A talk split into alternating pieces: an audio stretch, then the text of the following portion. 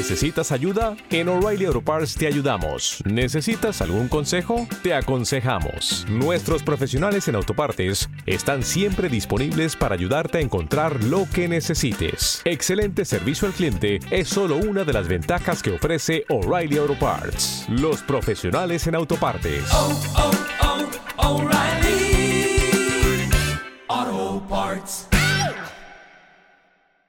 Viajo en moto.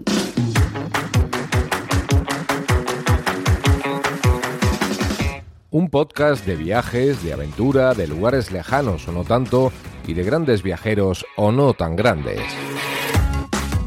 Hola estimada chavalería, aquí comienza Viajo en Moto, el programa de los viajes en moto. Con Roberto Naveiras. Con traje de geisha en Asturias, en el norte de la península ibérica. Hablamos de viajes en moto, viajes en camión, viajes en furgoneta y mil cosas más. Viajoenmoto.com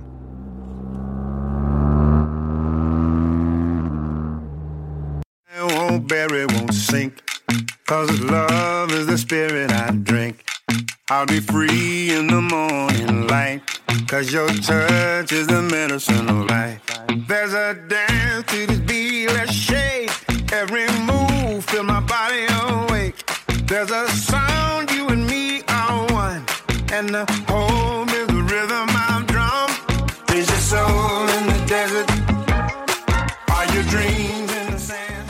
¿qué tal? ¿Qué tal? ¿Cómo vais? Saludos cordiales a todo el mundo. Aquí Roberto Naveiras, el de Viajo en Moto. Desde Grandas de Salime, desde el culo del mundo conocido, emitiendo otrora en directo y ahora en diferido. ¿Qué le vamos a hacer? Un programa este, es la primera vez que nos escuchas, en el que se habla de viajes en moto, viajes en furgoneta y lo que dice la cabecera, mil cosas más.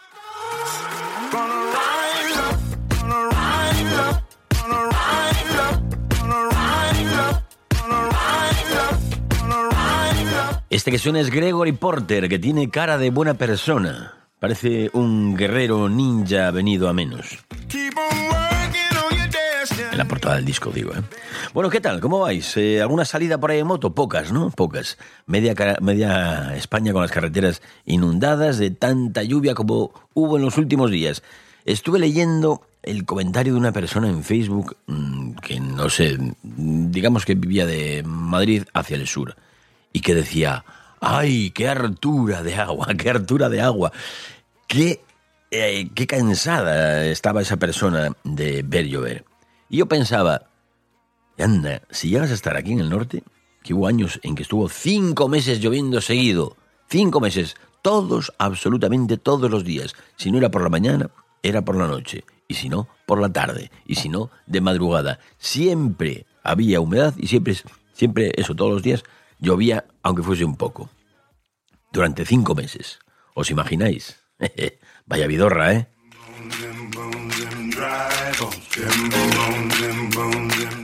Así que bueno, al final te acostumbras a rodar bajo la lluvia y tan pichis. En Inglaterra, cuando anduve por allí, me fijaba que parecían no importarles mucho a los ingleses aquello de la lluvia, aún menos que a nosotros, los de aquí del norte de España, porque mm, ellos tenían como una especie de plaga de coches descapotables.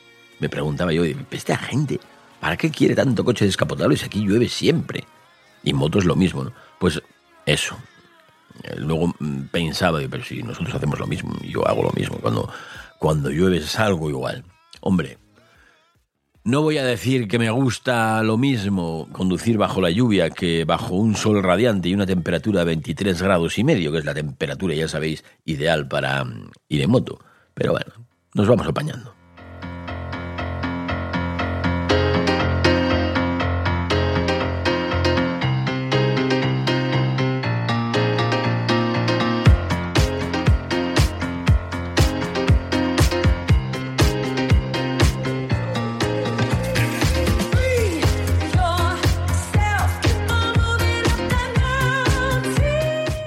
Tranquila, Jessie, tranquila. ¿y vosotros qué? ¿Salisteis algo o pasasteis la semana a techo, en terreno seco? Por aquí, por estos estudios, sí que salimos. Yo salí con mi hijo mmm, cuando, no sé qué día. El fin de semana pasado, me parece. Salimos por ahí de ruta, una ruta no muy larga, pero para mí fue una ruta muy especial porque era la mmm, primera vez que salía con él en solitario. La primera ruta que hicimos juntos fue desde aquí, desde Granada hasta Fonsagrada.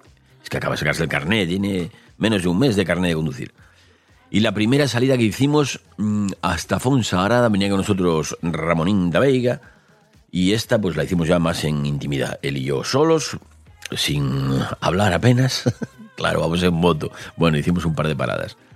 Y un par de consejos, toma las curvas un poco más cerradas, no te abras tanto en la salida, eh, procura hacer esto, tonterías, y con mucho tacto.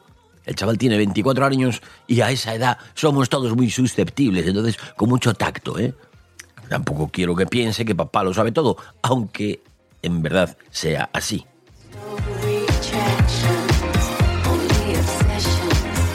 Pues allá que se va con una Royal Enfield Battle Green prestada que, bueno, pues le parecía que tenía algunos adminículos que no necesitaba y se los quitó.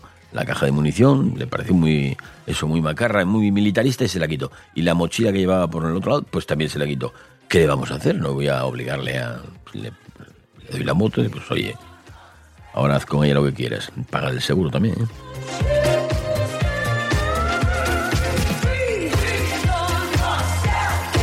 Eso por un lado. Y por otro lado, eh, viaje a Oviedo a recoger la BMW R1200 RT, esa sí en propiedad plena, que me la dejó Jorge Llana vamos, como recién salida de fábrica, con sus líquidos nuevecitos, líquido de frenos, el líquido de, embrague, el aceite del cambio, el aceite del cardan, el aceite del motor, mm, la expresión, todo, bueno, todo. Está la moto que huele a nuevo, en verdad os digo.